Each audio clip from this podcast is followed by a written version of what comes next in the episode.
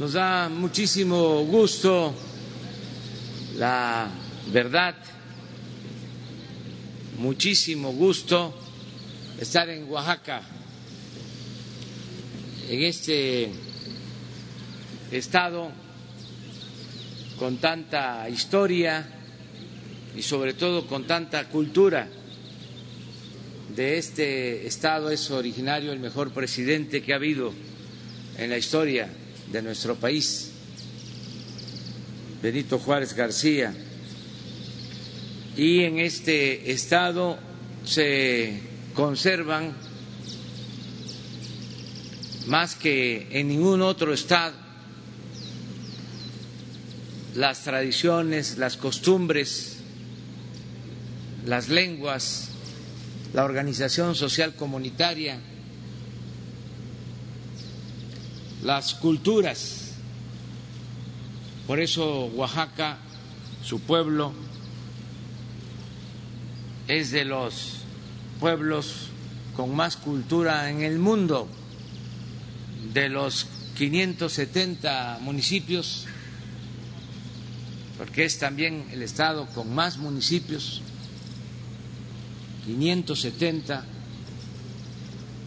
le sigue Puebla con 217 y en tercer lugar Veracruz con 212, además de ser el estado con más municipios,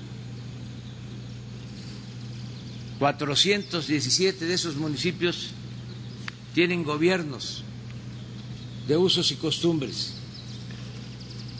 donde hay democracia, donde las autoridades no cobran por el desempeño de sus funciones, tienen que dar servicio a la comunidad. Hay tequio, es decir, todos participan, hay ayuda mutua. Y entre otras cosas, en esos municipios también los policías dan servicio, son miembros integrantes de la comunidad que tienen que dar servicio. Incluso así se empieza a dar el servicio en las comunidades, trabajando en la vigilancia. No son policías, se les conoce como topiles, y ahí van ascendiendo hasta llegar a regidores, presidentes municipales, sin cobrar. Y luego, la recompensa mayor, ser integrantes de los consejos de ancianos en los pueblos, en los municipios. Por esa organización social, comunitaria, por esa cultura, no hay muchos delitos en estos municipios. Y esto aplica a nivel nacional, que es muy interesante que se sepa. Entre más cultura, menos delincuencia. Me refiero a la cultura de los pueblos, a las tradiciones, las costumbres que vienen de lejos. Porque hay integración en las familias, respeto a los ancianos, respeto a la naturaleza, toda eh, una expresión de las grandes civilizaciones que hemos heredado en México, que es de las fortalezas principales, si no es que la principal fortaleza de México, su cultura, que es lo que siempre nos ha salvado ante cualquier calamidad, inundaciones, terremotos, hambrunas, malos gobiernos. Salimos adelante por nuestras culturas. Entonces, por eso nos da mucho gusto estar en Oaxaca, hacer este homenaje al pueblo de Oaxaca por su organización social comunitaria, por sus culturas.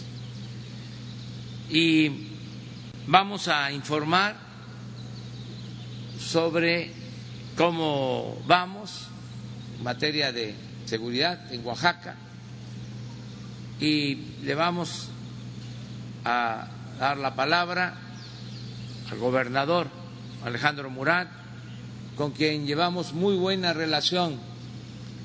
Estamos trabajando eh, de manera coordinada, no solo en el tema de seguridad, hay muchos programas en Oaxaca que se están ejecutando con la participación de los gobiernos municipales, del gobierno del Estado y del gobierno federal. Es también de los estados que está recibiendo más apoyo de la federación de manera directa. Están llegando beneficios a la población. Yo podría aquí decir que de el millón de viviendas que hay en Oaxaca aproximadamente, ya a un 85% de las viviendas, 85% de las familias les está llegando cuando menos una ayuda un programa de bienestar. Por eso me siento muy satisfecho, además de que eh, se están eh, haciendo obras de comunicación importantes. Se van a terminar las dos carreteras que comunican a la capital con la costa y a la capital con el istmo. Es un compromiso se están construyendo en los municipios de usos y costumbres caminos de concreto con la participación de la gente, caminos para pavimentar, para eh, comunicar a las cabeceras municipales y aquí en Oaxaca se ha iniciado ya el programa de desarrollo del istmo de Tehuantepec, que es un programa, un programa estratégico en el plan de impulso a la economía de nuestro país. Vamos a estar de visita estos días en Oaxaca, además de estar en la capital, vamos hacia el luego vamos a la costa eh, y regresamos a la Ciudad de México hasta el domingo. Todo este fin de semana vamos a estar visitando, supervisando obras aquí en Oaxaca. Y repito, es muy buena la relación con el gobernador, de primera. Le agradecemos mucho su apoyo y su respaldo a Alejandro Mural. Entonces vamos a darle la palabra.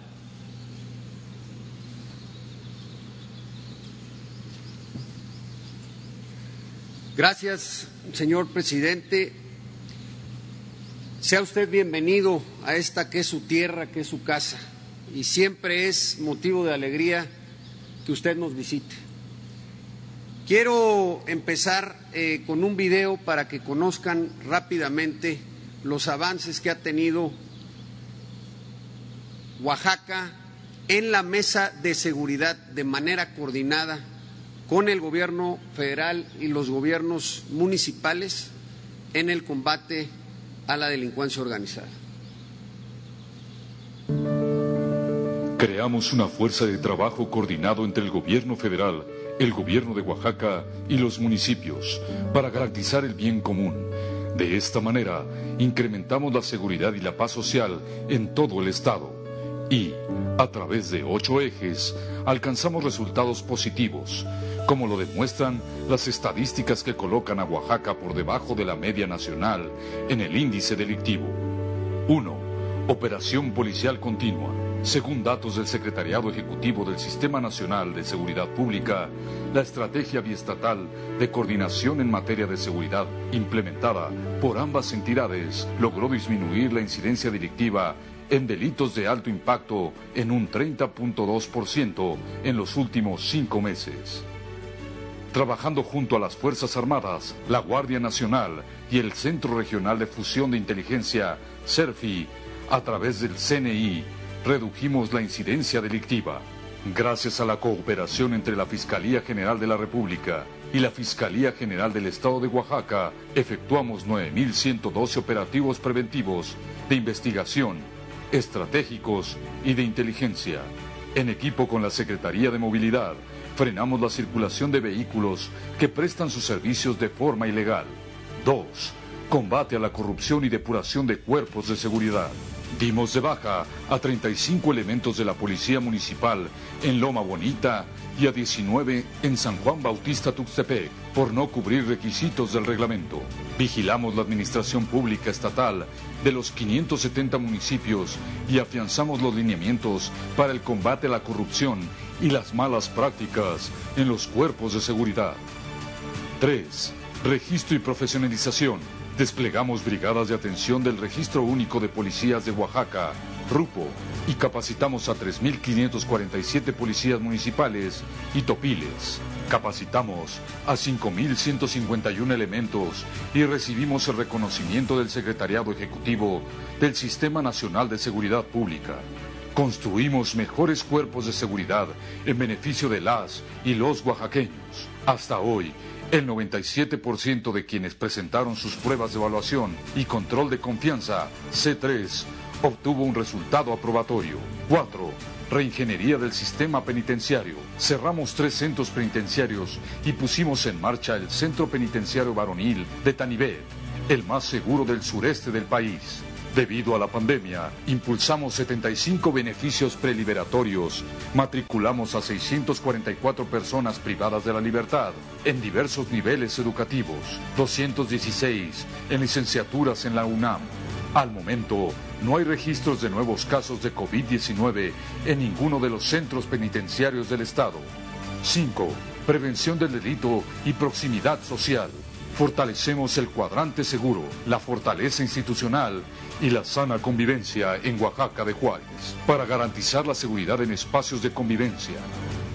Beneficiamos a más de 54 mil familias oaxaqueñas mediante los subprogramas Municipio Seguro, Escuela Segura, Vecino Vigilante y Población Abierta. 6. Equipamiento tecnológico. Mejoramos las radiocomunicaciones entre corporaciones de seguridad pública. Implementamos la plataforma Mujeres a Salvo para salvaguardar su integridad y pusimos en marcha el trabajo en casa para las y los operadores del 911. 7. Fortalecimiento del tejido social y valores institucionales. Sustituimos el sistema de multas y arresto por la modalidad de tequio. 8. Acciones para la propagación de COVID-19. Sanitizamos continuamente 22 hospitales y espacios públicos en 167 municipios de las 8 regiones, como ocurre en este momento en la cuenca del Papaloapan y en el istmo de Tehuantepec. Inauguramos la clínica del Centro Penitenciario Varonil Tanibet. Se dio atención de primer y segundo nivel a los casos de COVID registrados en este penal.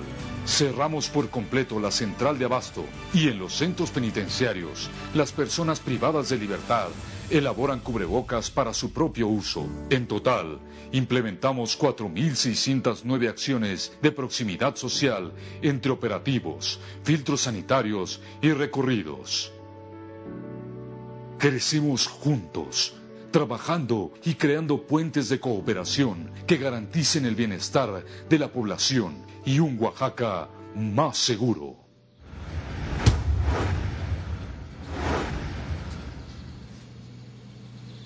Gracias, señor presidente. Recalcarle a los medios de comunicación tres indicadores fundamentales. Primero, en todos los indicadores que evalúa el secretariado comparativamente con el año pasado hay una disminución. En total es el 14%.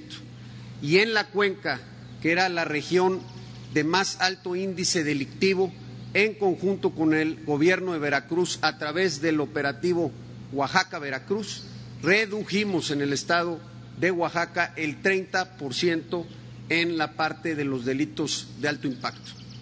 Y solamente concluir, señor presidente, si me permite, hacer una reflexión rápida.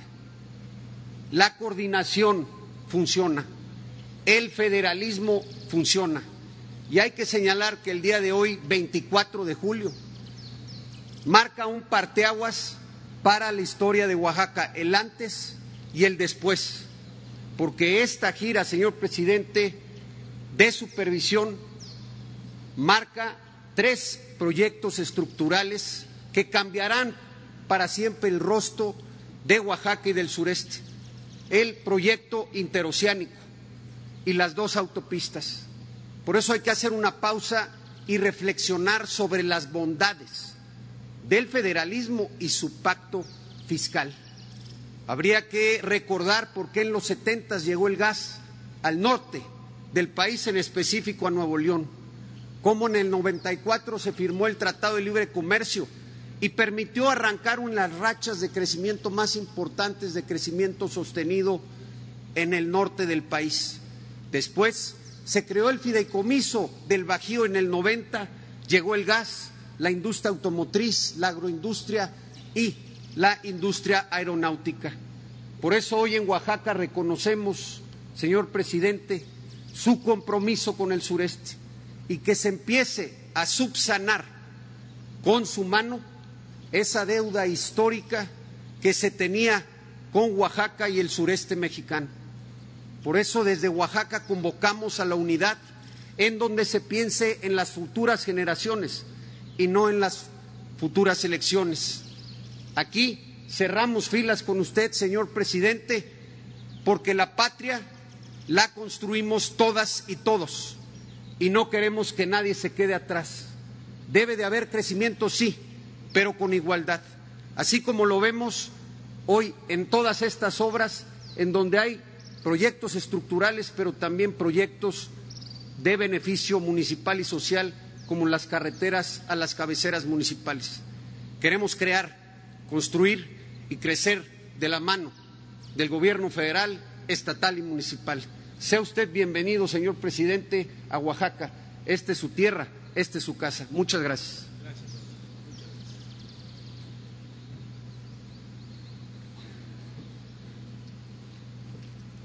Con permiso, señor presidente. Por favor, las láminas. Bien, eh, el estado de Oaxaca tiene 570 municipios con una población de casi 4 millones de habitantes.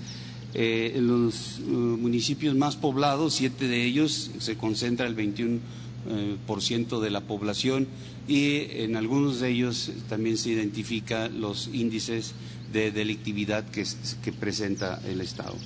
Ahorita vamos a ver las, las gráficas o la incidencia delictiva.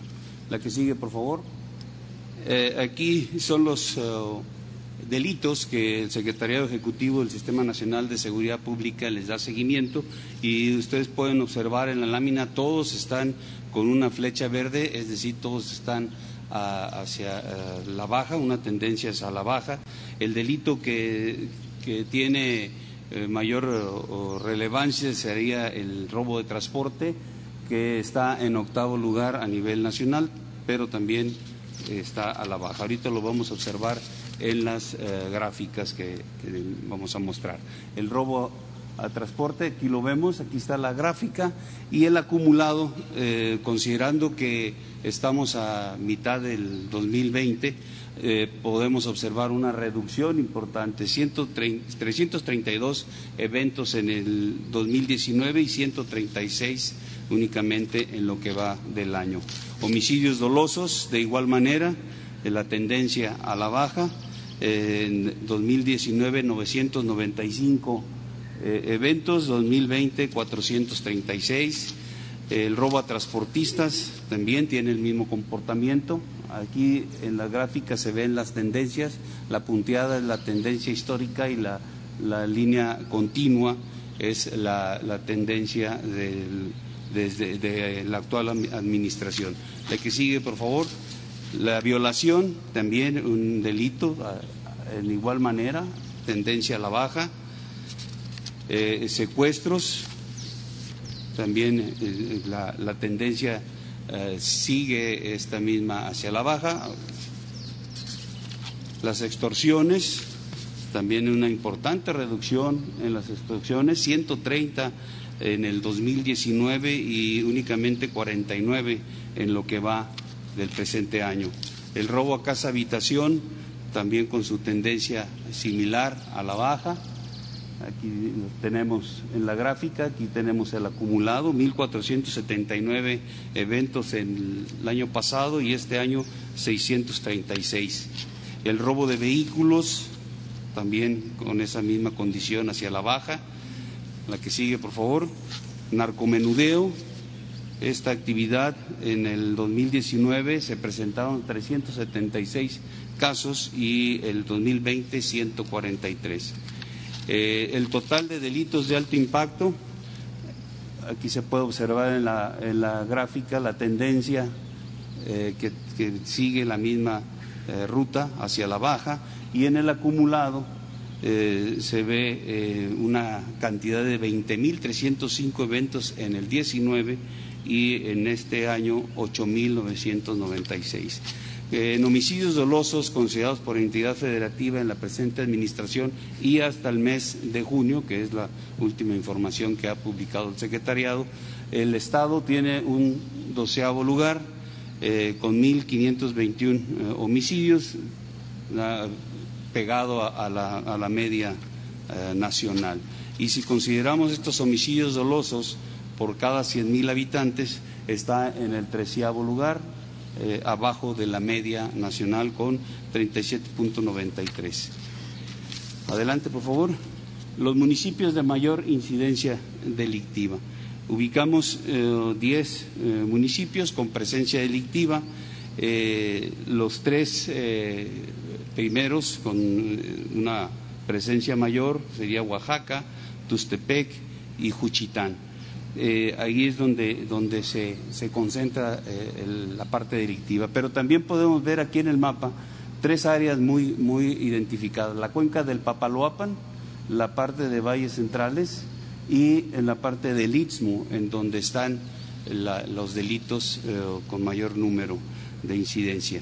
Eh, como ya lo citó el señor presidente, consideramos en el análisis que hacemos en el ámbito de la seguridad que la organización social comunitaria, el régimen de usos y costumbres, constituye una fortaleza grande para el Estado porque la, delincuencia no, puede tener un arraigo como en otros puntos de nuestro país. Eh, la que sigue, por favor.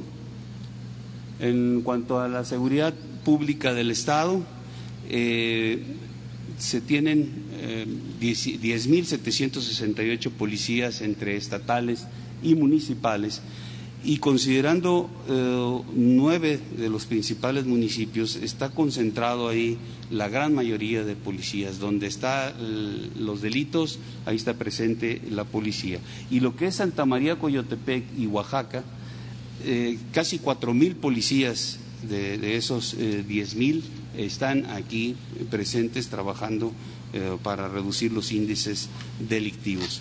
En cuanto a fuerzas de seguridad federales, eh, tenemos eh, un total de 11.745 elementos, 6.154 operativos desplegados en el Estado. Esto es entre la Secretaría de Marina, la Secretaría de la Defensa y la Guardia Nacional.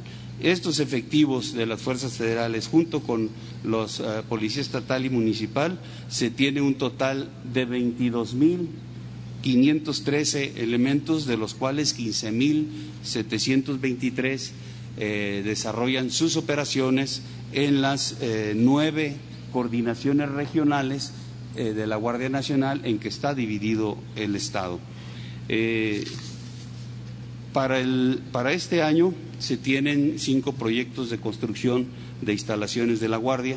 Eh, se van a, están destinadas a construirse en la costa, en la, región costa y en el Istmo. Eh, eh, serán estos, estas cinco en esas partes. Y para el 2021, ocho proyectos en donde se va a buscar cubrir la región de la montaña, completar la parte costa, valles centrales, la cuenca del Papaloapan y también eh, eh, complementar lo que ya tendríamos construido en la parte del Istmo. En cuanto a aseguramientos, eh, destacar la cantidad de detenidos en lo que va de la administración, 1.607, las hectáreas de marihuana que se han destruido, 263 hectáreas, eh, kilogramos de metanfetamina, el cristal, se han asegurado eh, casi 36 kilogramos, eh, 1.177 armas aseguradas, eh, 6 millones y medio de pesos asegurados a la delincuencia. La que sigue, el robo de hidrocarburos. En cuanto a robo de hidrocarburos, aquí eh, el Estado en, la parte eh, del istmo es donde tiene mayor presencia eh, los ductos eh, y nada más en la parte eh, pegada acá a Veracruz, Puebla, está otra parte de un ducto. En total son 11 diferentes ductos en los cuales se han registrado tomas clandestinas. Tenemos 193 tomas clandestinas que se han, han, sido localizadas e inhabilitadas. los municipios que, que más tienen incidencia en esto es Matías Romero, Asunción Iztaltepec, Acatlán de Pérez Figueroa, El Barrio y San Juan Huichicobi. Eh, se han asegurado 61 vehículos que emplea la delincuencia para el traslado de hidrocarburos robados. Se han recuperado 146.179 litros de combustible, 13 predios asegurados y 25 personas detenidas. La que sigue, aquí vamos a ver el comportamiento de las tomas clandestinas en el Estado. En el 2018, 183 eh, tomas clandestinas con 418 oh, barriles eh, diarios de, combustible. En el, el, 2019 hay una reducción a 208 y en el 2020 solamente 33 barriles diarios con 31 tomas clandestinas. En cuanto a recursos de, federales en el ámbito de la seguridad que llegan aquí al Estado, tenemos eh, con eh, un poco más de 205 millones de pesos es el FASP, eh, más de 92 millones de pesos del Fortasec y en el Fortamun 2.791 millones de pesos. Esto es para fortalecer la seguridad en el Estado. También para, de manera coadyuvante y para atacar las partes de donde pueda generarse eh, procesos delictivos. Tiene el Estado 18 programas eh, sociales, entre los que están los pequeños y medianos productores, productores indígenas, productores de caña de azúcar, productores de café, eh, reconstrucción de viviendas, jóvenes construyendo el futuro.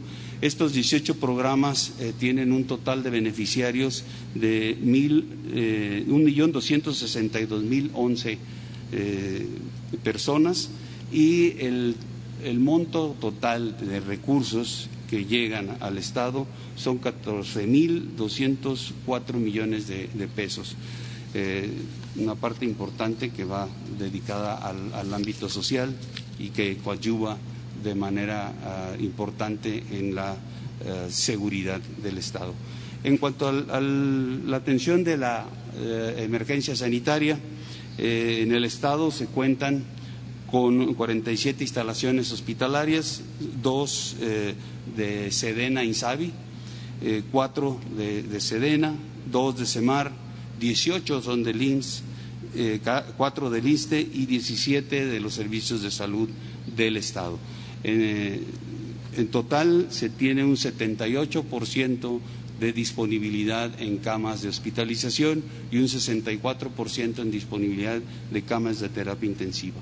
Adicionalmente, eh, Sedena, Semar y Guardia Nacional eh, se, están cubriendo la seguridad a cuatro instalaciones sanitarias en el Estado, eh, se coadyuva en el patrullaje en diferentes áreas y se tienen 13 fuerzas de reacción para apoyar el Estado en cualquier necesidad para atender la emergencia. En lo que corresponde al plan a Marina, al plan de N3 y al plan de la Guardia Nacional, se ha participado en 33 eventos eh, este, que corresponden a lluvias, siete sismos, un derrumbe, cuatro explosiones, 91 incendios forestales, un urbano, eh, dos accidentes vehiculares y un aéreo, empleando casi 4.000 elementos, 4.000 hombres con 347 vehículos y dos helicópteros. La que sigue, por favor. En cuanto a búsqueda y rescate, la, actividad, esta actividad se desarrolla a través de dos unidades de la Secretaría de Marina, dos estaciones de búsqueda, rescate y vigilancia marítima, una en Salina Cruz, otra en Huatulco. Eh, son 36 elementos cuatro embarcaciones han realizado 58 operaciones y han logrado rescatar con vida a 16 personas en Huatulco y desafortunadamente a tres eh, sin vida en Salina Cruz. Y ahí mismo en ese eh, puerto han realizado una evacuación médica. Una parte importante que desarrolla la Secretaría de Marina es el convenio CEMAR con la pesca. Eh, Salina Cruz es la sede de la Subdirección de Inspección y Vigilancia Regional del Pacífico Sur en materia de pesca eh, y su objetivo es eh, verificar el cumplimiento de todas las disposiciones legales en la materia pesquera. Eh, esta actividad se lleva a cabo a través de recorridos de vigilancia, en donde se han hecho a la fecha diez recorridos, cuatro en coordinación con, perdón, seis en coordinación con otras dependencias, cuatro específicamente marina. Se han inspeccionado ocho embarcaciones, once vehículos, y, dos instalaciones. Eh, en, este, en, esta actividad se han recorrido 262 millas náuticas, 835 kilómetros y se han eh, levantado dos actas de inspección y dos actas de depósito. Eh, esta es la, la, participación de las Fuerzas Armadas federales en el Estado. Muchas gracias.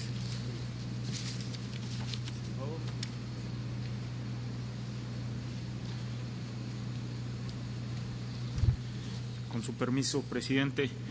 Muy buenos días a todos. Eh, como ustedes saben, el extraordinario territorio nacional está compuesto por cinco placas tectónicas, la placa del Caribe, la del Pacífico, la de Rivera, la de Cocos y la de Norteamérica. Eh, particularmente tenemos alta sismicidad en 18 estados. Eh, ¿Podría pasar a la siguiente, por favor? Este es el mapa de sismicidad del año 2019, el año pasado. El año pasado en este territorio nacional se registraron 26.418 sismos. 26.418 sismos, cada uno de los puntos que vemos en el mapa es un sismo, los de menor magnitud los amarillos, y conforme el color se va incrementando, se incrementa también la magnitud. La magnitud es la energía que se libera en el momento del sismo en el punto del epicentro, que es el punto donde se libera la energía.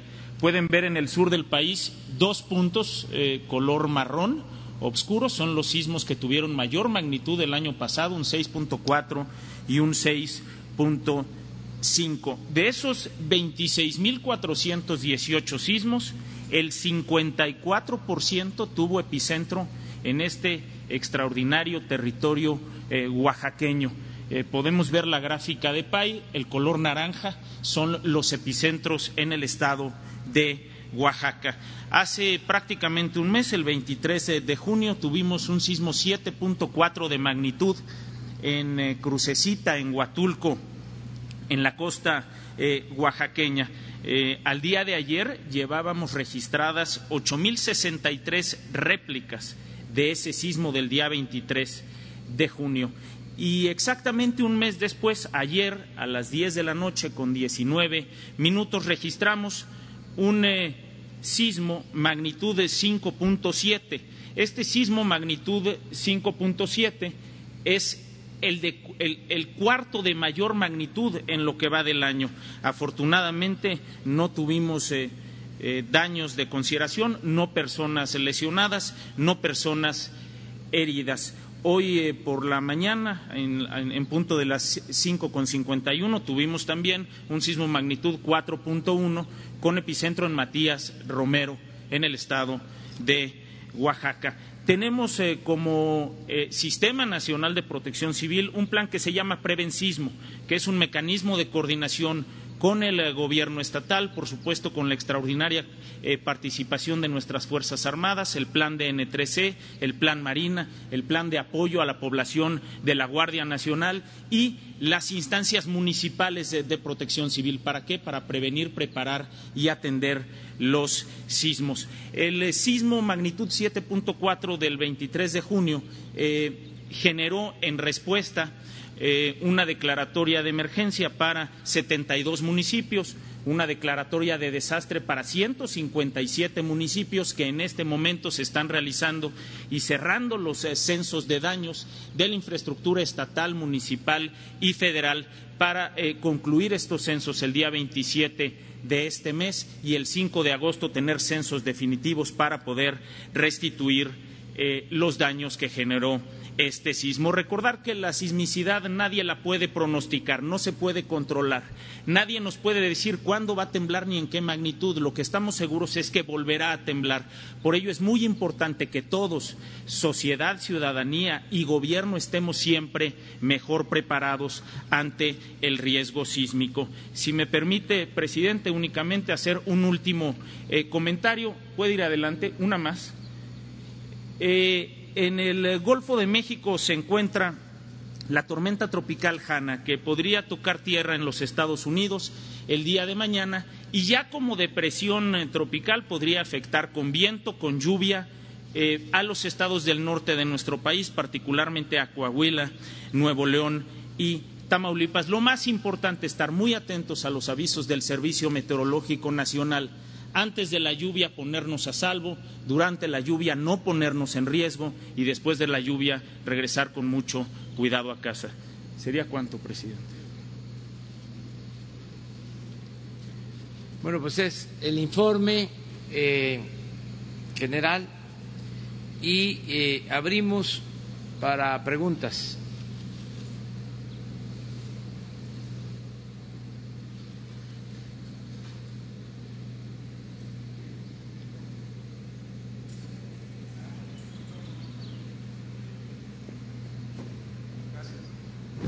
Gracias, presidente. Buenos días. Benito Jiménez de Reforma.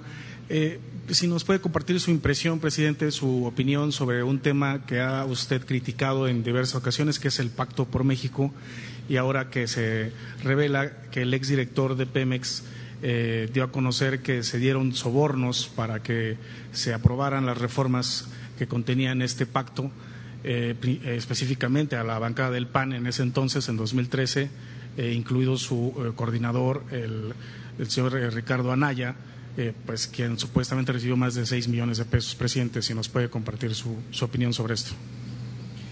Pues es muy lamentable lo que se está dando a conocer a partir de la detención y extradición de señor Lozoya, que fue director de Pemex y antes estuvo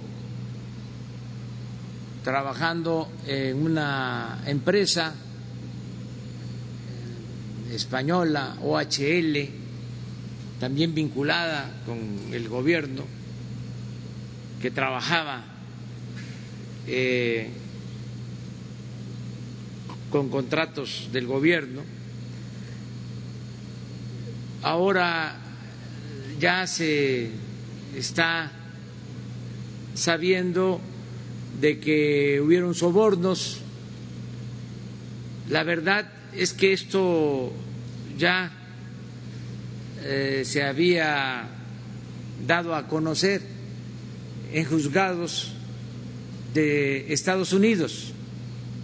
El dueño de esta empresa, el señor Odebrecht, para lograr reducir sus eh, penas, se comprometió a informar al gobierno de Estados Unidos como testigo protegido y dio a conocer cómo sobornaban a distintos gobiernos de América Latina.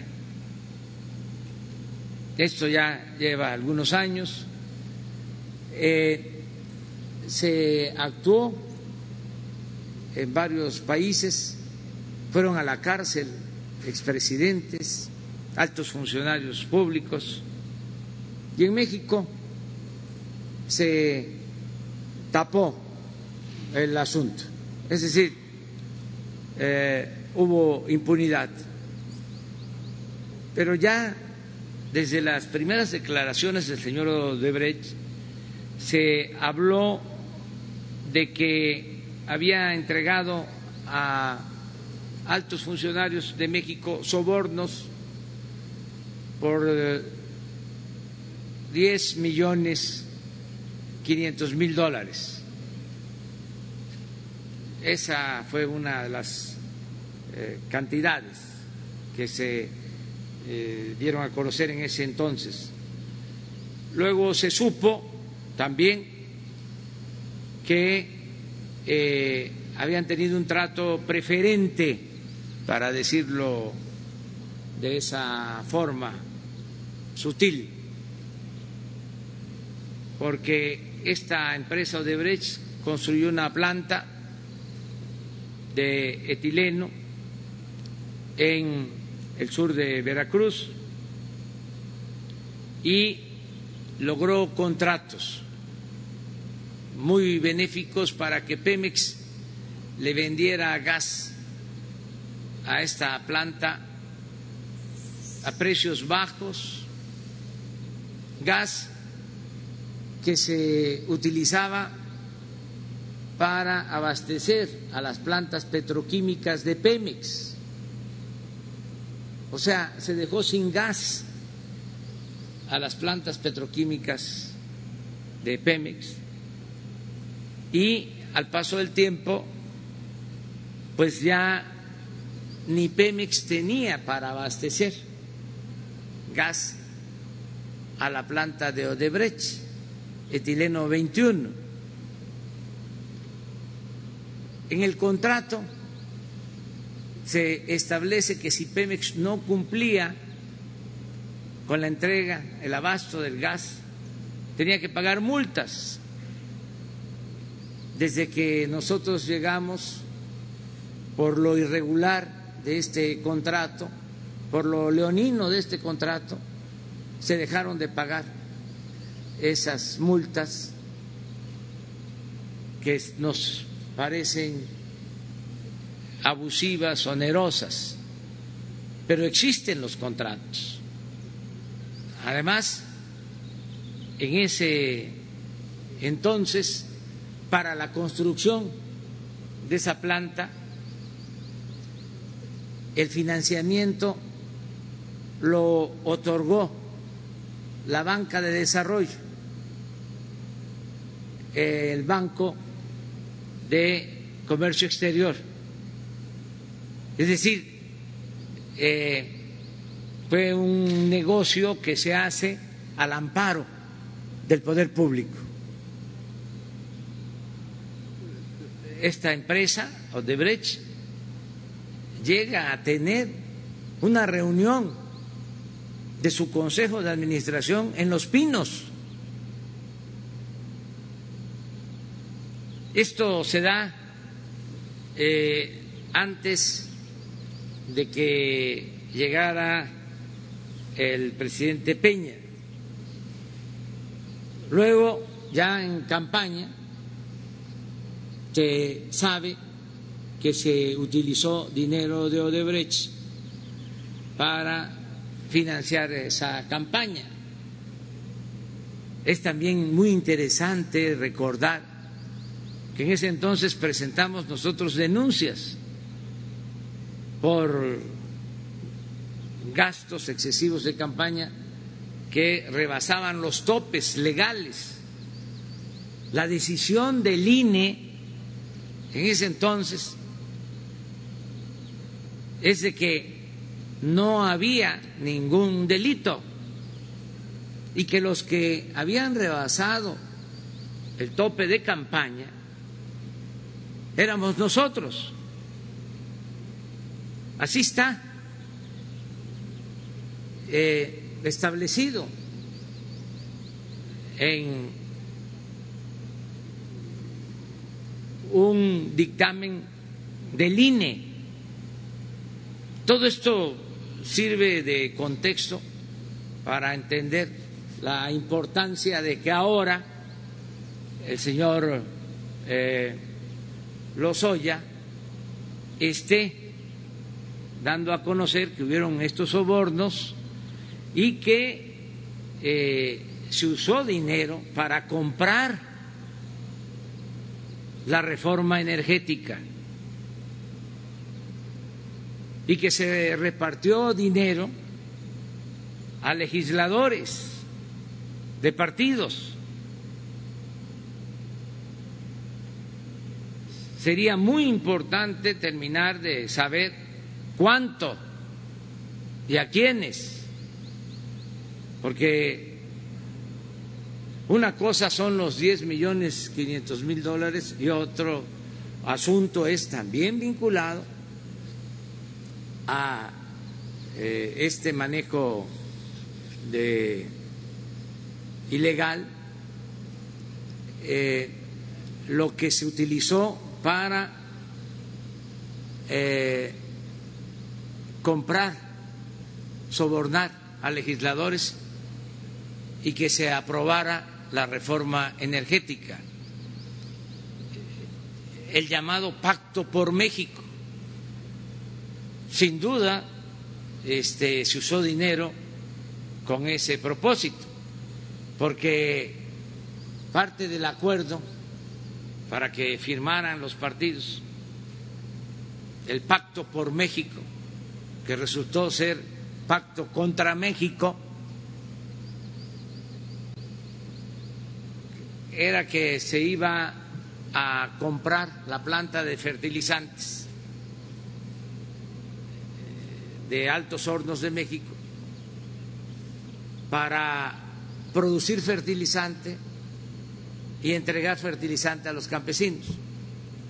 Era un acuerdo para que se firmara el pacto por México, que estaban supuestamente demandando las organizaciones campesinas y para que accedieran y aprobaran el pacto por México, pues tenían que comprar esa planta que estaba eh, convertido en chatarra y que se sabe se pagaron 200 millones de dólares de más, es decir, se pagó un sobreprecio de 200 millones de dólares, también Pemex, a Altos Hornos de México. Entonces, es un gran fraude.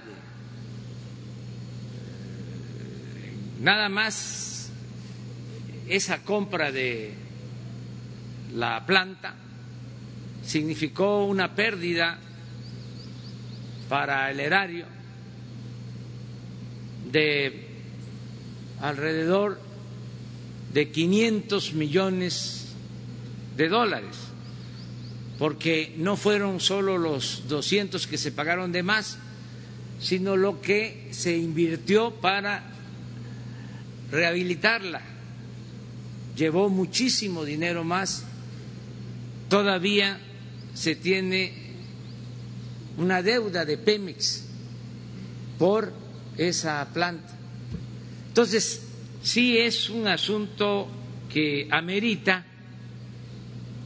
que se atienda a fondo, que se terminen las declaraciones, que se busque un modo que permita, sin violar el debido proceso, informar al pueblo, para que la gente conozca toda la verdad.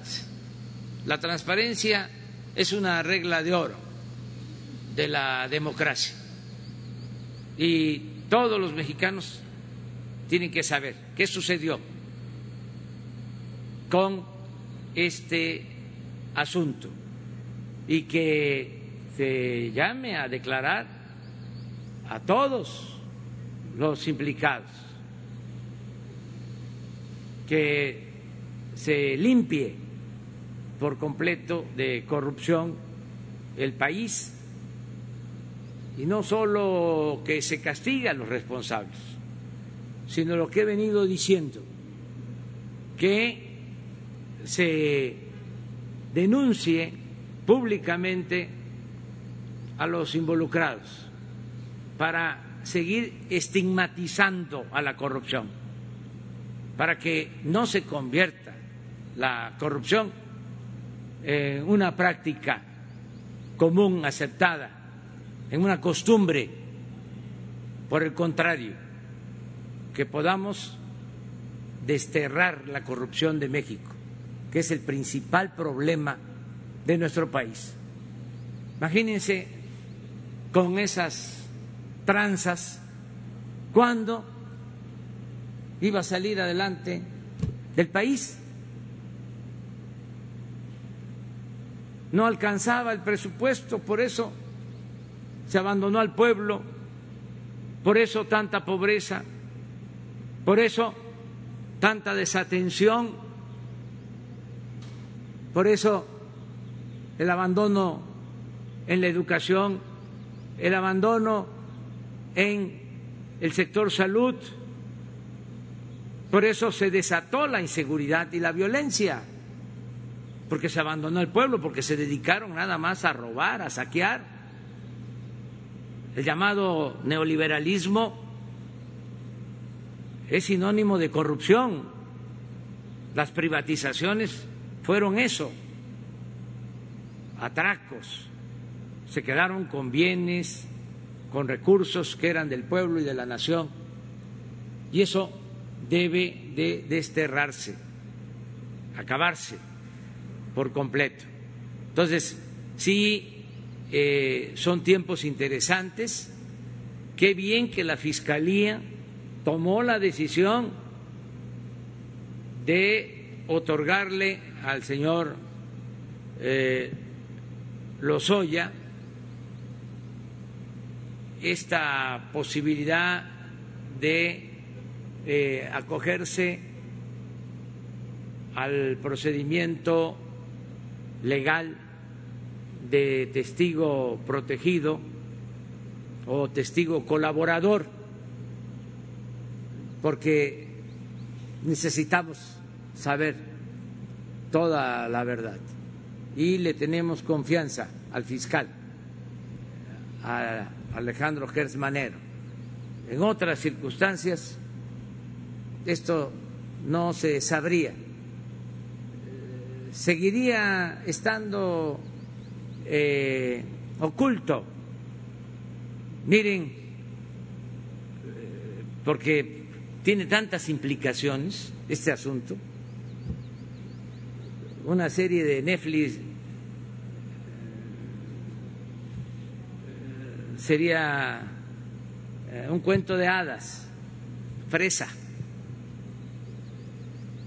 en comparación de esto.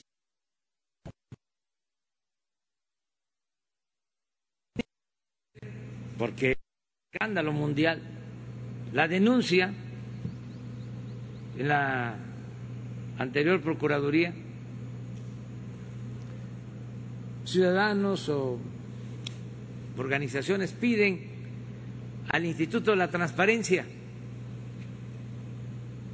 que se dé a conocer el expediente sobre el caso de Odebrecht ¿Y qué creen que responde el Instituto de la Transparencia? Que no podía, que tenía que guardar el expediente sin darlo a conocer. El Instituto de la Transparencia, que cuesta mil millones de pesos mantenerlo. Bueno, yo recuerdo que en ese entonces, cuando andábamos buscando que nos entrevistaran para aprovechar espacios en medios, tuve la suerte de que me entrevistó Loret de Mola, en aquel entonces, muy este, hostil la entrevista. Se ponían los conductores en aquel entonces pues del lado del régimen y me querían siempre sentar en el banquillo de los acusados. Tengo algunas experiencias sobre eso. Algunos simpatizantes, amigos decían, ¿para qué vas? Si no te tratan bien. Pero nosotros necesitábamos comunicarnos. Por eso digo, benditas redes sociales, porque ahora ya es otro asunto, pero imagínense en aquel entonces que había control de la prensa, de la radio, de la televisión, con honrosas excepciones. Entonces me acuerdo que en esa entrevista, que por ahí debe de andar en las redes sociales, este me dice el conductor del programa Loret de Mola, a ver pruebas de corrupción. Entonces les digo eh, lo de la compra, le menciono la compra, le describo lo que habían hecho con la compra de la planta de fertilizantes, lo que había hecho Pemex. Y claro, este, alzó nada más las, las cejas. Y no dio importancia a lo que había yo denunciado, porque yo el tiempo que fui opositor hice muchas denuncias, pero siempre con pruebas, siempre con pruebas. ¿Qué pasa? Al día siguiente, entrevista al señor Lozoya. Y entonces, ahí está también, seguramente. Está difícil, ¿verdad?, que se consiga ahora. Ah, la tienes. A ver, pasa. Y dice el señor Lozoya que era mentira. O sea, terminé de mentiroso. Pero miren cómo es la vida, las vueltas que da la vida. Hace tres días leí una columna del señor Loret de Mola ya este con otra opinión. No cabe duda que hasta las piedras cambian de modo de parecer.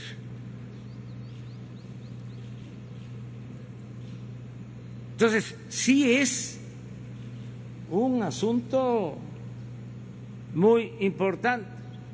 A ver si pasan y vayan buscando la columna de hace tres días, donde lo de Mola eh, menciona el, el tema, aborda el tema.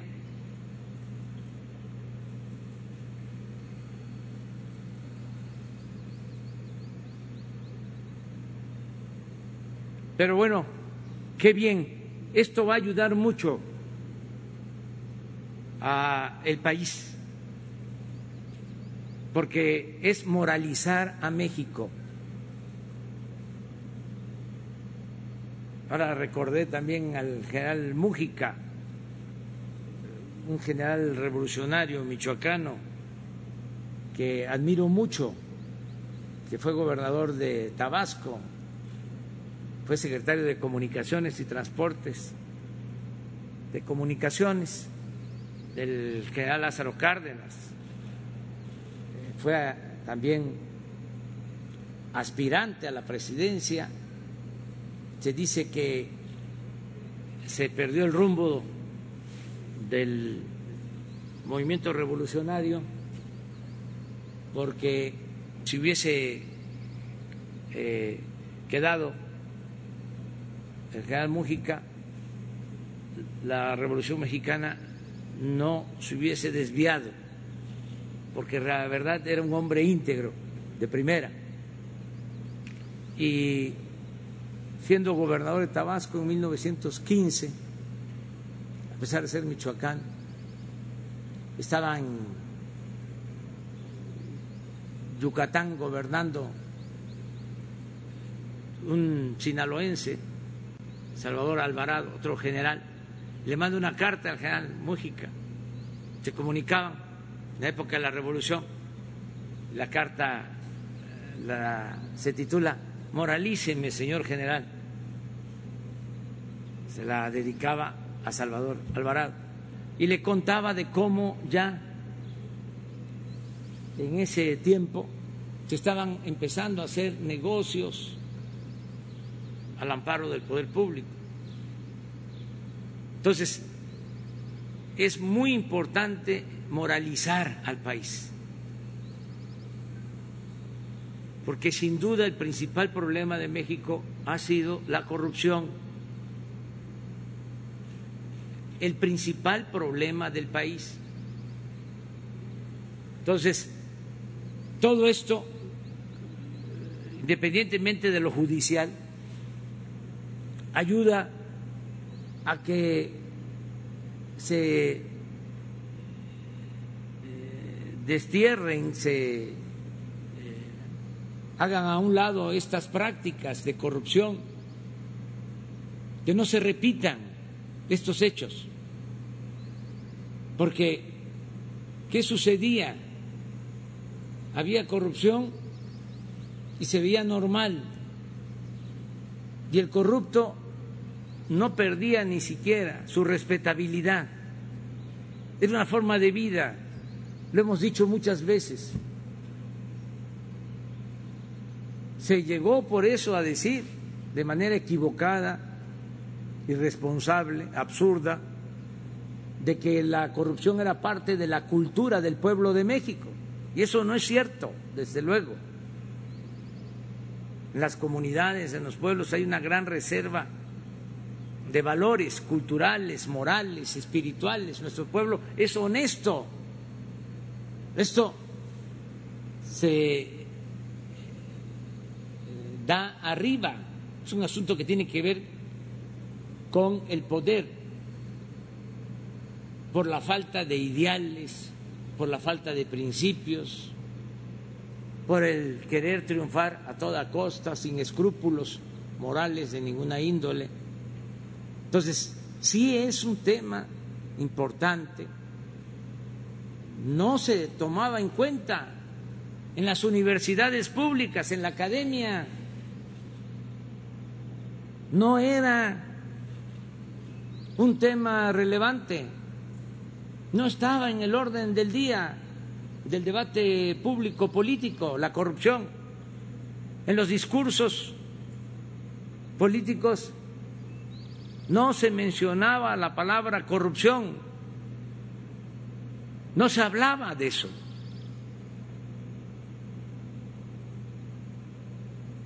porque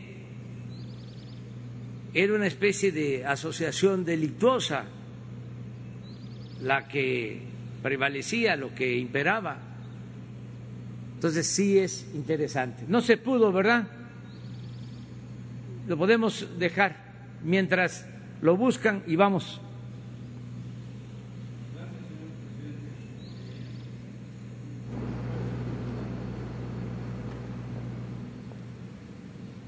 Gracias, señor presidente, secretarios, compañeros. Buenos días. Eh, quería preguntarle acerca de los datos que dio a conocer ayer el INEGI. Eh, acerca de la situación económica que vive el país, evidentemente por el impacto de la pandemia del COVID-19. Eh, hay un poco más del 93% de las empresas, eh, micro, pequeñas, medianas empresas, que señalan que no han recibido algún apoyo económico por parte de alguna autoridad. Eh, ya sea el gobierno federal, el gobierno, gobiernos estatales. Y también se habla ya de que superamos los 15 millones de personas desempleadas en el país. Y hoy se da a conocer muy temprano que eh, el, indicador de crecimiento económico eh, llegó a un nivel de 21.5 21.6% menos que el año pasado a estas alturas del año. Evidentemente es una situación complicada. Eh, usted nos ha dicho varias veces que el gobierno está inyectando recursos en la mayor eh, medida de lo posible. Pero ¿cómo ve usted estos datos que da a conocer el INEGI y si se puede remontar, como usted nos comentaba, a partir de agosto, julio, julio-agosto, ya la situación económica y cuánto tardaríamos en llegar al nivel donde estábamos a principio de año, antes de que se desatara eh, todo este problema económico por la pandemia? Bueno, yo estoy este, sosteniendo el mismo eh, pronóstico. Yo creo que ya tocamos fondo. Les diría que lo más difícil fue finales de abril. Hablo de la economía y me apoyo en los datos de desempleo y despidos de trabajadores eh, inscritos en el Seguro Social, aunque es solo un referente que tiene que ver con la economía formal, la economía que más ha sufrido de esta crisis ha sido la economía informal, porque en México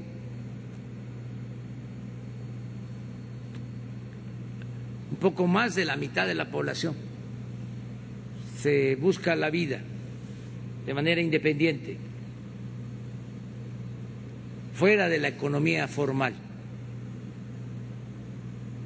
porque debido a la política neoliberal, como no hubo opciones, no hubo crecimiento, pues la gente optó por buscarse la vida, por poner un pequeño negocio y salir adelante.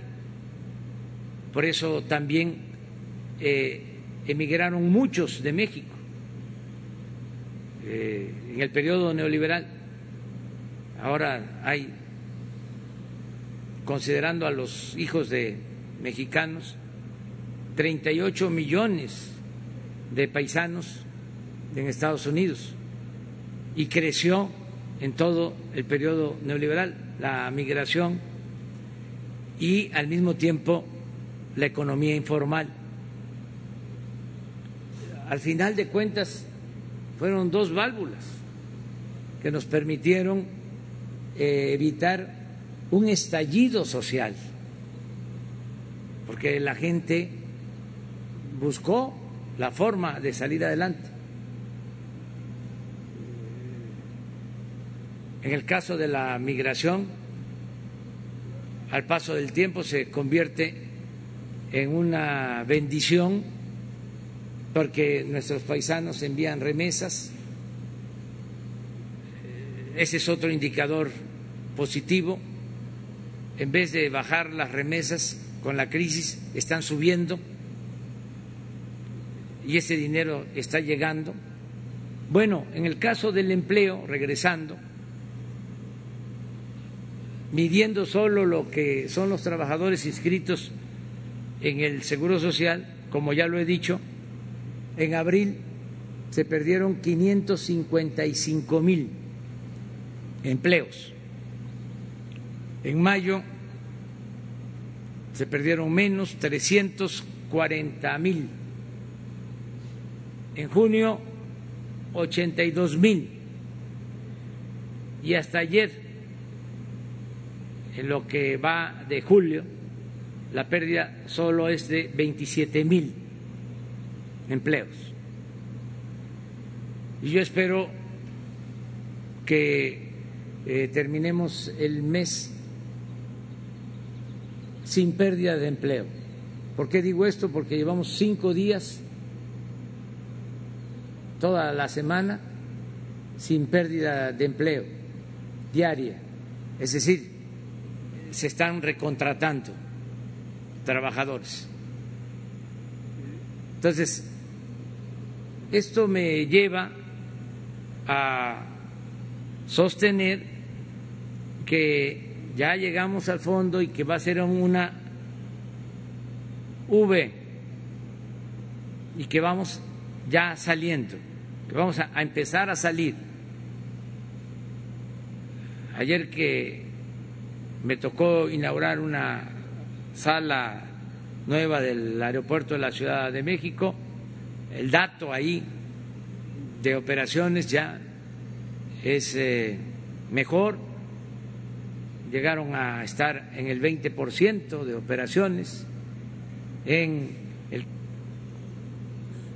uso de turbocina, 10%, se cayó el consumo se pararon los aviones. Ya ayer eh, el dato que me daban era del 43% de operación en el caso del aeropuerto de la Ciudad de México. Entonces, ya vamos eh, a ir saliendo, ya pasó lo peor, pero nos falta todavía. ¿Qué estamos haciendo nosotros? Pues estamos inyectando recursos como nunca, solo que no se está haciendo como antes, que se rescataba arriba y aprovechaban hasta para robar las crisis, además de que robaban casi siempre, en una crisis también robaban y más el FOBAPROA, pues, es un ejemplo de eso. Cómo convierten las deudas privadas de unos cuantos en deuda pública, que nos significa una carga financiera que todavía estamos pagando. Entonces, se está ayudando abajo. Aquí en Oaxaca, por ejemplo, para eh, poner un ejemplo, y esto aplica a todo el país, en estos tres meses de crisis eh, se han entregado a pequeñas empresas que tienen trabajadores en el Seguro Social, se han entregado créditos a 3.679 empresas, 3.679 pequeñas empresas de Oaxaca, se les ha entregado a cada una 25 mil pesos de crédito. Estamos hablando de 91 millones de pesos que ya se entregaron. Pero hay otro crédito para los que no están en la economía formal que son artesanos, comerciantes, dueños de talleres, incluso músicos, meseros. Y en el caso de Oaxaca, están programados a entregar 30 mil créditos, 29 mil 127, y ya se han otorgado al día de hoy 19.248, con una inversión de 481 millones entregados y se contempla en total por estos créditos 728 millones adicionales. Esto que les pongo de ejemplo se está haciendo en todo el país y nunca se había hecho. A ver, a mí me gustaría que me este, dijeran, que me contestaran en buen plan, cuándo las pequeñas empresas habían recibido crédito de la banca comercial. ¿Cuándo? Ni existían para la banca comercial. Y estos son créditos a tasas de interés del 5.5%. Es la tasa del Banco de México. No hay una tasa más baja en un crédito. Son créditos que se dan, se entrega el dinero sin trámite burocrático a la palabra, tres meses de gracia y a partir de los tres meses empiezan a pagar, a abonar alrededor de 800 pesos mensuales. Se termina de pagar en 36 meses. Por lo que preguntas de lo que estamos haciendo. Ahora, vamos a esperar las cifras definitivas, porque el INEGI tiene que dar a conocer eh, el crecimiento o decrecimiento, que eso es lo que va a reflejarse, desgraciadamente, un decrecimiento, pero tenemos que medir exactamente de qué dimensión es y cómo nos va a ir en el concierto de las naciones. Es decir, cuánto se va a caer la economía en Estados Unidos, cuánto se va a caer la economía en Canadá, en Brasil, en Europa y cuánto se va a caer la economía en México. Yo sostengo que nosotros no vamos a resultar tan afectados como quisieran nuestros adversarios. O sea, que la estrategia que estamos aplicando está ayudando a, a temperar, a que no eh, nos afecte mucho eh, la crisis económica precipitada por la pandemia.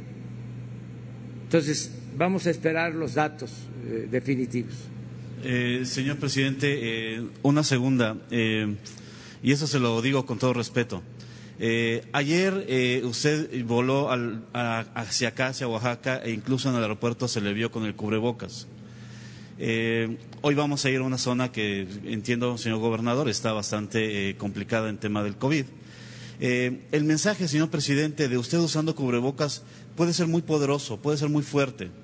Usted se ha decidido de plano públicamente no usar el cubrebocas y dar ese ejemplo para mucha gente que podría ser insisto, un ejemplo a seguir y tratar de reducir eh, los contagios, porque ayer volvimos a romper el récord de contagios a nivel nacional y esto ya se está dando muy continuamente. Eh, tal vez no haya tantos fallecidos como los llegó a ver, pero sí hay muchos contagios. Entiendo que se, allá hay camas suficientes para atender a toda la población, pero sigue habiendo eh, una propagación del virus bastante fuerte. Usted ese ejemplo eh, sería muy bueno. No sé si. Es que eh, sobre este tema yo tengo eh, desde el principio de la pandemia como guía la recomendación de los científicos, de los médicos. Desde que tuvimos la teleconferencia con jefes de Estado del G20 yo planteé de que los políticos no éramos todólogos, sábelo todo, y que en el caso de la pandemia lo mejor era que se le diera la conducción a los especialistas, a los que saben. Y así lo hemos hecho en México. Quizá en otras partes no, son los políticos.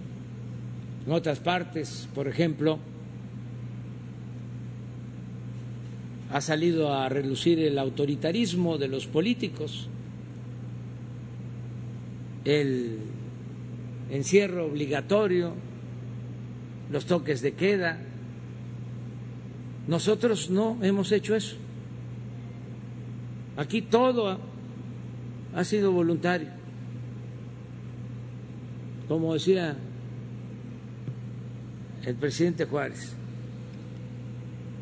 nada por la fuerza, todo por la razón y el derecho. Y la gente se ha portado muy bien, de primera, porque el pueblo de México es de los pueblos con más conciencia cívica en el mundo precisamente por lo que ha pasado en los últimos años. Ya nos pusimos a la vanguardia. El pueblo de México es un ejemplo mundial en varios campos. Entonces, hemos llamado a que la gente se cuide, se guarde, que nos cuidemos en familia y el eje de toda la campaña ha sido la sana distancia. Y hemos cuidado lo de la sana distancia. Aquí está. Entonces a mí, tanto el doctor Alcocer como el doctor Hugo López Gatel me han dicho de que no necesito el cubreboca, sí mantengo la sana distancia. Y en los lugares donde sí es eh, necesario o es una norma por no decir obligatoria, pues ahí me lo pongo. En el avión lo piden, me lo pongo en el avión, en la oficina recibo constantemente a ciudadanos, a dirigentes de todas las organizaciones sociales, ciudadanas, políticas, religiosas, económicas, y lo que hacemos es también mantener la sana distancia. No quiero yo entrar en polémica sobre este tema. Si eh, se considerara de que con esto se ayuda,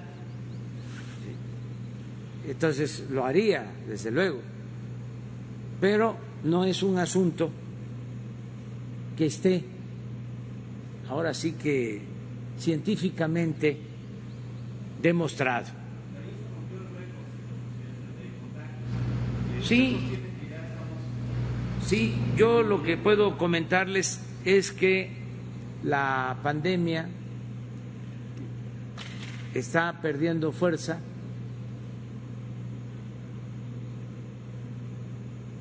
poco a poco ha sido muy doloroso lo que ha pasado por la pérdida de vidas humanas, pero ya hay indicios de que va bajando. Puede ser que eh, por mayor número de pruebas, por eh, actualización de información. Eso suele pasar, se presente un día atípico, pero hay que ver toda la tendencia. Yo estoy pendiente de lo que está sucediendo, pues les diría diario, y eh, tenemos que buscar el equilibrio entre eh, la salud, que es fundamental, con la situación económica. Entonces, es ir abriendo con cuidado, eh, es decir, cumpliendo con protocolos, pero no quedarnos todo el tiempo inmovilizados. Si se abre y hay un problema de rebrote, para atrás, pero tenemos que ir saliendo. Incluso es un asunto también eh, de la intimidad. Tenemos que ir recuperando nuestra libertad, eh, venciendo nuestros miedos, nuestros temores. Y algo que es muy importante, que nos cuidemos nosotros mismos. Ya se ha eh, enseñado bastante, ya sabemos que tenemos que ser cuidadosos con la higiene, la sana distancia, eh, ya conocemos cuáles son los síntomas y si eh, no tenemos necesidad de salir, pues nos quedamos en casa. Entonces, nosotros podemos ir eh, resolviendo esto, ¿no? Es lo que consideramos. No sé si ya está todavía. Vamos allá.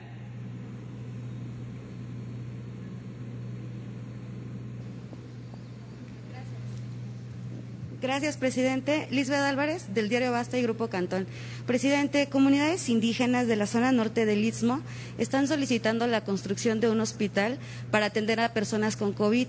Ellos mencionan, refieren que su prioridad es salvaguardar la salud y la vida de sus pueblos. ¿Qué podría decir al respecto? Gracias. Pues que estamos este, atendiendo aquí en Oaxaca.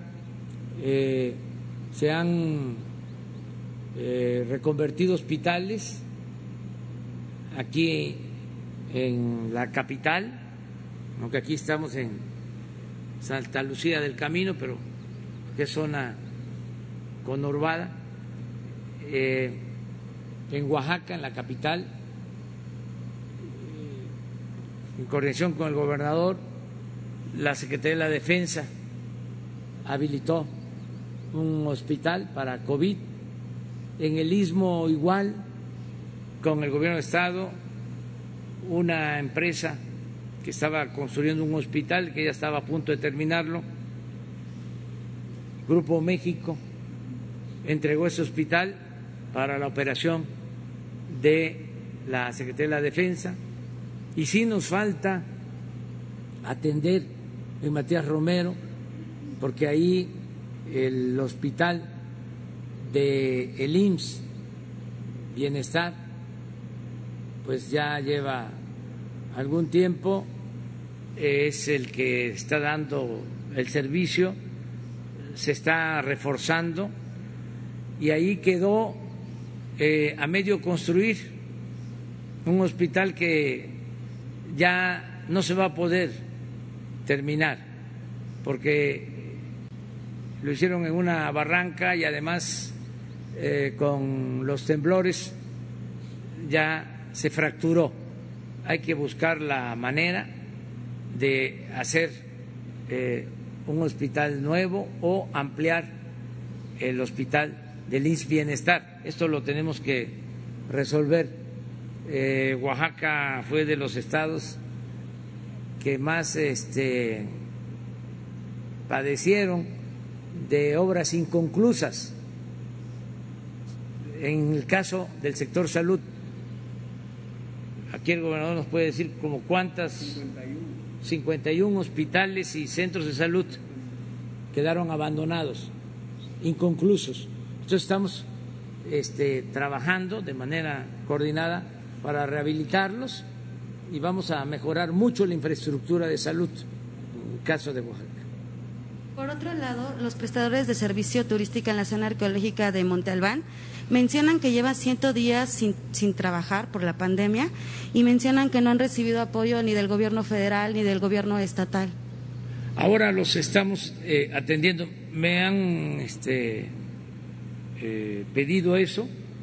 No he podido hablar de manera directa, precisamente por la sana distancia, pero ya le encargué a Nancy, la coordinadora en Oaxaca del gobierno federal, también al gobernador, para que en estos programas de crédito se apoye. Lo mismo en el caso de eh, los locatarios del mercado que me plantearon porque se les eh, incendió su mercado, ya hay el compromiso, se va a hacer el mercado nuevo, se les va a apoyar.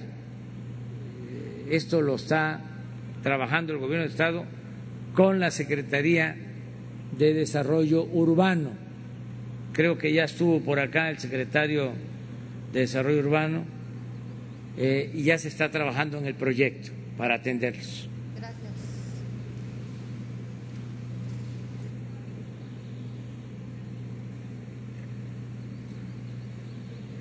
Gracias. Gracias. Buenos días a todos. Soy Luis Ignacio Velázquez del periódico Noticias, Voz e Imagen de Oaxaca.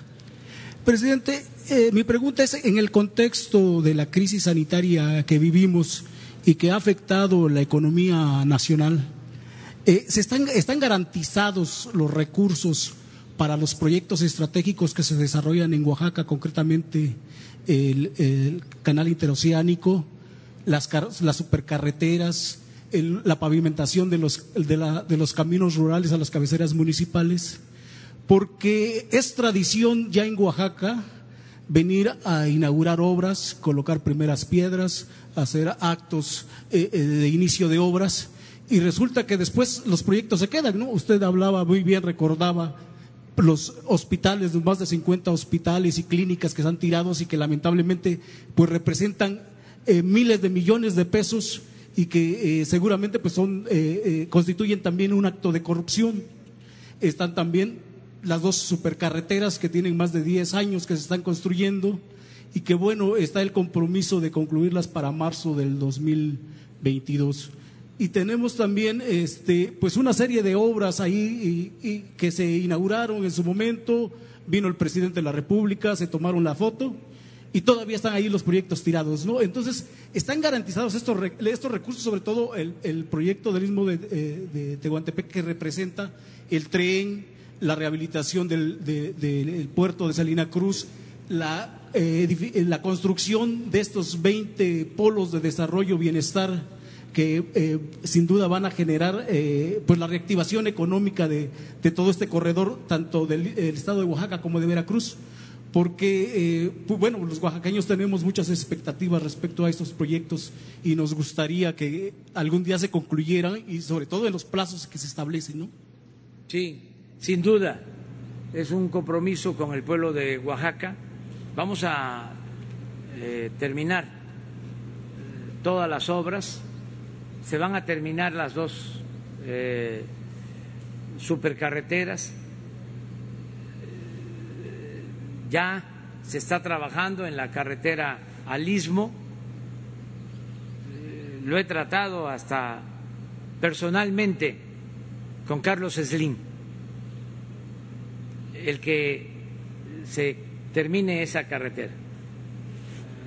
Hasta firmó eh, un compromiso. La carretera de Oaxaca al Istmo tiene todos los recursos, no hay ningún problema la carretera de Oaxaca a Puerto Escondido está trabajando, está eh, en proceso, no ha faltado el dinero. Mañana, pasado mañana, vamos a informar allá. Es eh, un recurso que se tiene eh, apartado de Banobras. Mañana va a estar, pasado mañana, el director de Banobras es el que va a presentar el informe de eh, cuánto presupuesto, cómo van avanzando las empresas. Aquí es tan importante para nosotros eh, Oaxaca eh, y estas obras que el director de inversiones de la Secretaría de Hacienda, Jorge Nuño, está comisionado a Oaxaca. Va a estar también pasado mañana. Director de inversiones de la Secretaría de Hacienda. Entonces, no faltan los fondos. El caso de los tramos de reconstrucción de la vía para el ferrocarril del Istmo ya se licitaron, ya están las empresas y se tiene el presupuesto los eh, puertos, la rehabilitación del puerto de Coatzacoalcos y la rehabilitación del puerto de Salina Cruz tienen ya presupuesto. Están considerados como proyectos prioritarios del gobierno federal. Lo mismo la rehabilitación de la refinería de Salina Cruz tiene presupuesto. Los caminos de mano de obra eh, tienen su presupuesto asegurado. ¿Hasta dónde vamos a avanzar? Bueno, el compromiso es que en el sexenio queden pavimentadas, eh, queden pavimentados los caminos que conducen a todas las cabeceras municipales de Oaxaca. No va a quedar un municipio sin su camino de concreto. Ese es el compromiso. Tenemos ahora más de 120 frentes, 120 caminos, donde estamos eh, trabajando con la gente. Eh, me decía Alejandro, y yo conozco bien esa región, es de las más abandonadas, los Osolotepec, ahí les pegó muy fuerte el temblor y ahí están trabajando haciendo caminos de concreto y la buena noticia es que a pesar de que por ahí fue el epicentro y los afectó mucho, resistieron los caminos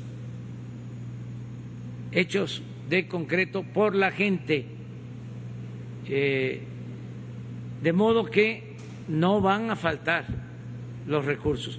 Por eso cuidamos el presupuesto, por eso es la austeridad. Algunos no lo entienden algunos intelectuales hasta hicieron un documento diciendo que era una austeridad, usaron un término nociva, perniciosa.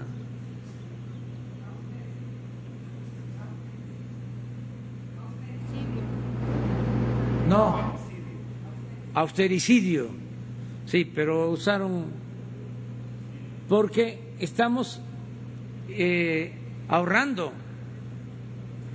eh, que no haya derroche, para que no falte el presupuesto eh, en lo fundamental. Por ejemplo, aquí en Oaxaca se acaba de terminar de entregar apoyo a pescadores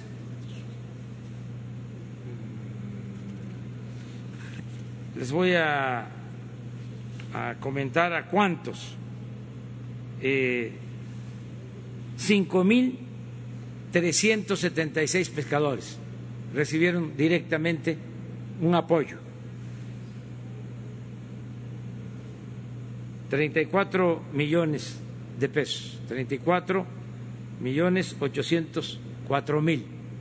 A pesar de la pandemia, de la crisis financiera, se está entregando, yo creo que para finales de este mes, más tardar la primera semana del próximo mes, se concluye de entregar a todos los adultos mayores de Oaxaca. Cuántos adultos mayores de eh, Oaxaca, ancianos respetables, 340 mil. Se le están dando sus pensiones anticipadas. Es decir, se está entregando hasta octubre. En este mes se les entrega eh, adelantado hasta octubre, nada más nos va, nos va a quedar noviembre y diciembre. Entonces, no hemos tenido problemas eh, porque hay una administración honesta del presupuesto, hay finanzas públicas sanas y eh, lo que se está haciendo es priorizar. Pueden haber mil programas en el gobierno, pero lo que se está haciendo es saber cuáles son los que se necesita conservar, pase lo que pase, y cómo protegemos, cómo blindamos financieramente estos programas. Y eso es lo que se está haciendo y cómo eh, se le está dando preferencia a lo social, a lo que ayude más a la gente, pues en el caso de Oaxaca casi todos los programas son prioritarios, de modo que no va a haber recorte en cuanto a presupuesto federal para Oaxaca, al contrario, con la crisis económica, este es uno de los estados que va a ampliar su presupuesto. Me refiero a las aportaciones federales. Muy bien. ¿Se pudo? A ver. ¿Tercer grado? El problema es este, que la gente ya no quiere eso. O sea, han abusado. Les puedo platicar así rápido. ¿Por qué no? ¿Por qué no? No, pero es muy interesante esto. Es muy interesante. Mire, un negocio de arriba, ¿sí? Ansira, tenía una planta de fertilizante ¿sí? en Pajarito, de las que privatizó Salinas. Le llegó la planta Ansira. Se, se privatiza. Ahora con el gobierno del presidente Peña se decide comprar la planta. La compró Pemex. La compró Pemex. Sí. Por encima. Estaba convertida No estaba en chatarra. En chatarra. Costaba cuando mucho 50 millones de dólares por el terreno. 800. Sí. Pagaron 500 millones de dólares. O sea, estamos hablando de negocios Es que hay un acuerdo sobre el tema de la corrupción. arriba de, de- Sí, de- claro. de- O sea, sobre ese tema hay de un acuerdo. Sí, de impunidad. Pero no los va a perseguir, candidato. No, es que hay un Entonces, Dijo que no los va a perseguir. Vamos a acabar con la corrupción, vamos a acabar con la comunidad, con, con la impunidad. ¿Pero cómo? Y claro que los mexicanos, todos, sí, la mayoría de los mexicanos está Sí, de acuerdo. totalmente. Ahora, el que hace esos negocios, sí, es eh, el que hace esos jugosos negocios al amparo del poder público, que se han hecho inmensamente ricos, sí, pues claro que no quieren el cambio, o sea, los comprendo. Pero no los va ¿Pero a cómo? ¿Pero cómo A ver, a no los voy a perseguir, Manuel. por favor, porque no es mi fuerte. Candidato. y porque lo que queremos sí, es sacar a México del atolladero en que lo han metido. Vamos a iniciar una etapa nueva en la vida pública del país. A ver, también- candidato. ¿Pero cómo? Denis tiene otra pregunta en, Que esa- en ese mismo tema, En ese mismo en el tema. tema de la, de la corrupción, y que creo que hay un. Ahí sí hay una cosa. A ver,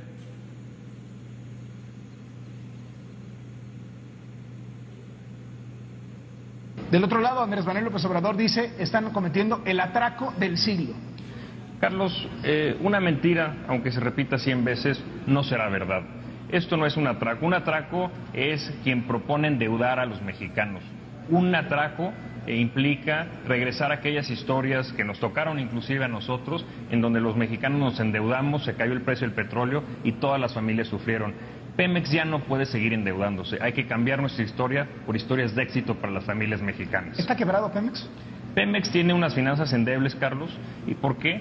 Porque, eh, si me permites hacer el contexto, en los últimos 10 años Pemex ha pasado de producir en su pico 3.3 millones de barriles a producir 2.5 millones de barriles diarios. ¿Por qué? Porque ya no hay petróleo. Carlos, inclusive en gas.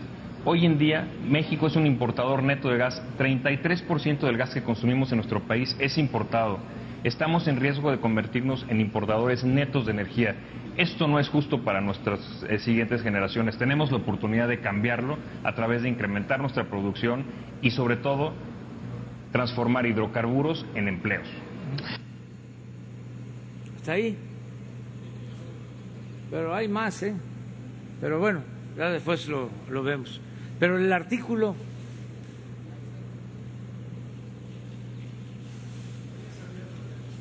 mande. Yo ya sabía de, ya lo habían denunciado, hasta este hice un video, nada más que este todo lo archivaban. Yo presenté denuncias, por eso tengo autoridad moral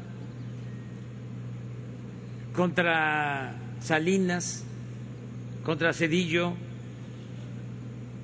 contra Fox, contra Calderón, contra Peña Nieto, denuncias formales, sobre todo por la entrega de los bienes de la nación, los bienes del pueblo a particulares, por las privatizaciones y por la corrupción. En aquel entonces se tenía que buscar la forma de acusarlos por traición a la patria, porque de acuerdo a la Constitución, y eso lo tenemos que modificar, a los presidentes solo se les puede juzgar por traición a la patria. Entonces, miren lo que escribió hace tres días, léelo, ¿no? Este, Carlos Rodríguez Mola. No, es muy interesante lo que estamos viviendo, pero a mí me llama la atención porque es bastante creíble lo que dice. Yo por ahí escuché de que les había costado comprar la reforma eh, energética, creo que mil doscientos millones de pesos. Y como lo plantea él, este, pues es creíble. Miren lo que dice. Bueno, este artículo lo escribió el 22 de julio en el Universal, cómo casar a Peña Nieto, y dice así. ¿Cuánto, cuánto, hace cuatro días? Hace cuatro días. Enrique Peña Nieto solía hacer amarres de su propio, en su propia oficina, los con gobernadores o con legisladores de mayor perfil. Votos a cambio de recursos presupuestales con margen de discrecionalidad para que a la hora de ser asignados generaran una comisión entre comillas. Concluida la negociación, levantaba el teléfono rojo de la oficina presidencial de Los Pinos y muchas veces incluso giraba la instrucción directamente a Fernando Galindo, su subsecretario de egresos de Hacienda. Dale tantos millones a tal o a cual y punto. Lo que seguía era una minuciosa operación para darle forma legal al asunto. El papeleo, pues, para guardar las apariencias. Esa disminución, esa minuciosa operación era llevada a cabo por un hombre que fue asesinado hace dos meses en Morelos. La Fiscalía local apuntó que fue un crimen pasional. Nadie como Isaac Gamboa Lozano, quien el sexenio pasado se desempeñó como titular de la Unidad de Política y Control Presupuestal de Hacienda, para hacer una radiografía de cómo funcionaba la corrupción al más alto nivel. A cambio de los votos del Congreso, legisladores y gobernadores recibían manga ancha para etiquetar, entre comillas, recursos del presupuesto federal hacia alguna obra pública que quisieran y de esa obra ellos se quedaban con una tajada.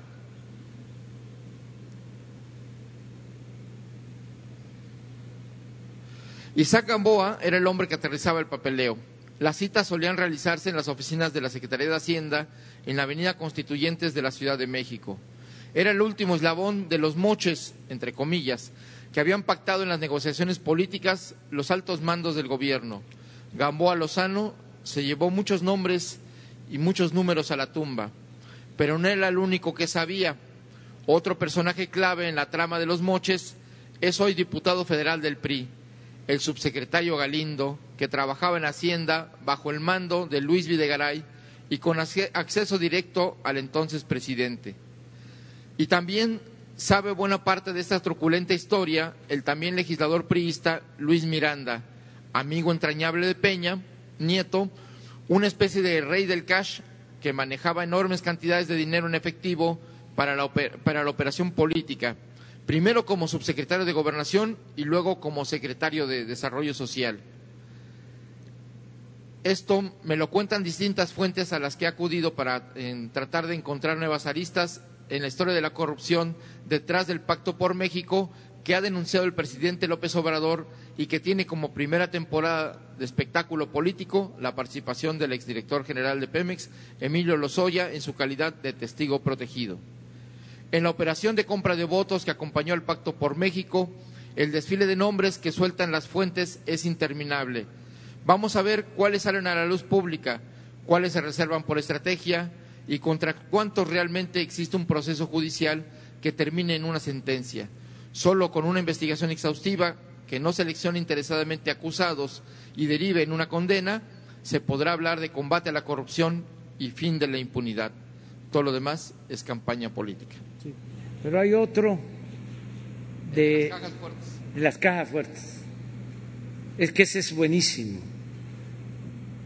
ese, ningún guionista pues de Netflix podría hacer eso.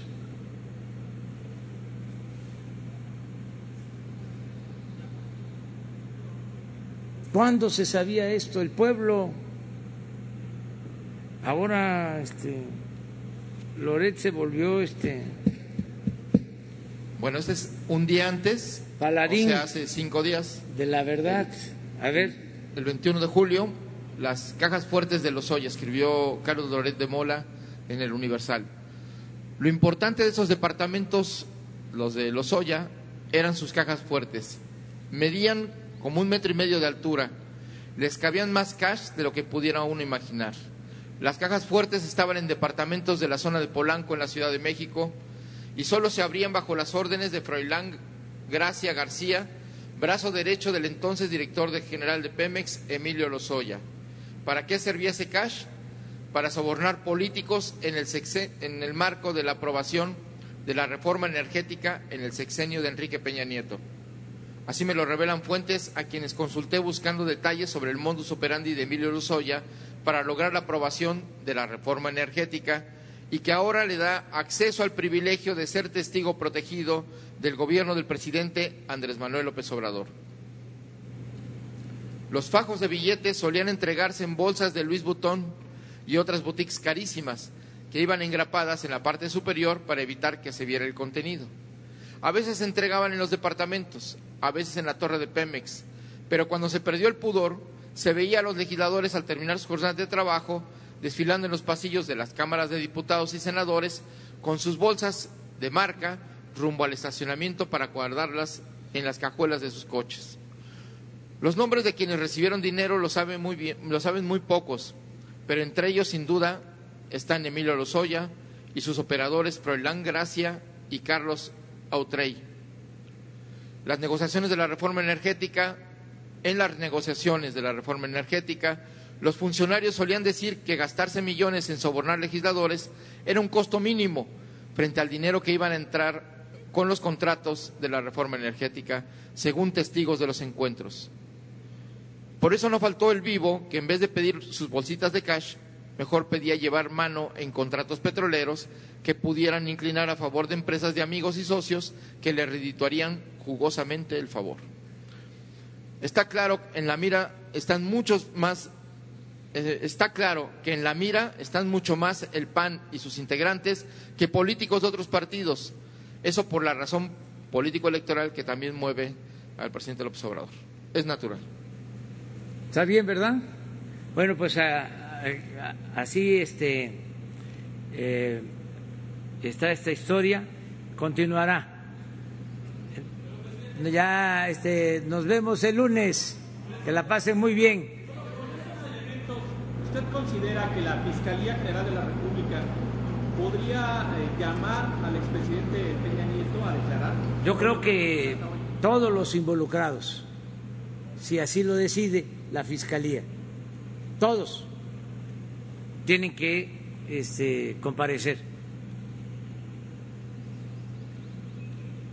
Eh, aquí son dos, cuando menos, dos sexenios, porque no solo es el caso de la reforma energética, es lo de Odebrecht, y eso viene del sexenio de Felipe Calderón. O sea, son eh, procesos que se complementan. Entonces todos ya conocen también mi postura en el caso de los expresidentes. Ya lo he dado a conocer desde que tomé posesión. Dije que solo si el pueblo lo demandaba, lo decidía a través de una consulta, pero también este, yo no puedo detener un proceso judicial. Esto corresponde a la Fiscalía. Lo que no vamos a hacer es fabricar delito a nadie. No es muy fuerte la venganza. No podemos actuar con impunidad. Es decir, no ser tapadera.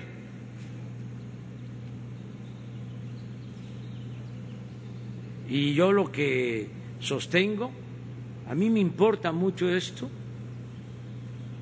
más que por la cuestión jurídica, eh, legal, por las acusaciones penales, lo que me importa más es que se limpie al país de corrupción. O sea, que quede eh, desterrada la corrupción por eh, abominable que todos los mexicanos rechacemos la corrupción, que se estigmatice la corrupción y al corrupto. Imagínense antes, se le llamaba ladrón nada más al que se robaba una gallina, al que se robaba un pavo, al que se robaba una bolsa en el mercado, al que se robaba un cilindro de gas, al que se robaba eh, la ropa que quedaba tendida en el patio. Y los grandes ladrones ni siquiera perdían su respetabilidad, hasta se les ponía de ejemplo. ¿Cuántas veces hemos hablado de lo que querían imponer las máximas de que si no transas no avanzas, si tienes un cargo y no aprovechas la oportunidad eres un tonto político pobre, pobre político. La moral es un árbol que da moras y que sirve para pura cosa. Eso era al grado de que se llegó a decir desde lo más alto del poder de que la corrupción era parte de la cultura del pueblo de México. Y así lo piensan mucho. Nada más que el que lo dijo actuó con franqueza. Porque lo que ha imperado siempre ha sido la hipocresía. Lo eh, piensan pero no lo dicen. Ahora que un intelectual habló mal de Putla, un gran pueblo con una gran cultura de Oaxaca, Una persona puso en el Face, las redes sociales, si esto lo dicen, eh, exclamó, planteó la señora, en público, imagínense lo que dicen en privado. Pues es cierto, porque lo peor que puede haber también en política es la hipocresía, que es la doctrina de los conservadores. La verdadera doctrina de los conservadores es la hipocresía, eh, la doble moral. Entonces, por eso es eh, muy importante acabar con la corrupción y no en el plan este vengativo eh, o espectacular lo que hacían, que agarraban un chivo expiatorio para engañar de que iba a acabarse la corrupción y seguía la corrupción, no solo seguía, era cada vez mayor. Entonces, ahora queremos desterrar la corrupción, acabar con la, con la corrupción. Bueno, nos vemos el lunes. Ah, el domingo en Los Pinos eh, va a haber una subasta. Invitamos a todos a participar, los que tengan posibilidad de adquirir eh, algún bien.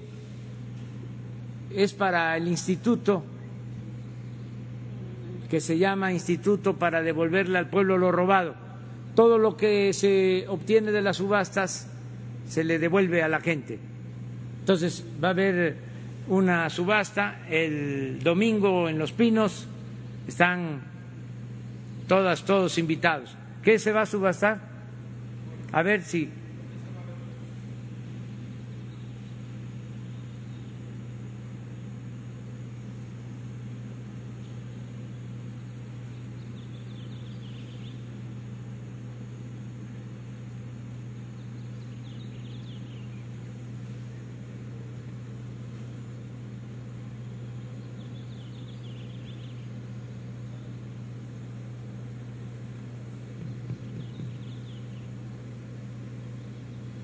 ¿No tiene audio? Este, no, se nos fue el audio. Pero son 292 lotes eh, para las carreteras de Coajiniculapa de Guerrero y para Gamozón. Este, y hay iPads, este, en este caso hay algunos vehículos, refrigeradores, y cuchillería, vajillas, maletas rodantes placas de mármol, tubo metálico, cinco rollos de lámina que tenían ahí en, el instituto. Y es la entrada es libre, no hay que pagar nada, ningún derecho para participar en la subasta. Muy bien, ¿y se informan? Se informan en, en, las, en una página de subastas.indep.gov.mx, es www.gov.mx, eh, INDEP, diagonal INDEP. Muy bien. Bueno, pues nos vemos el lunes. Gracias.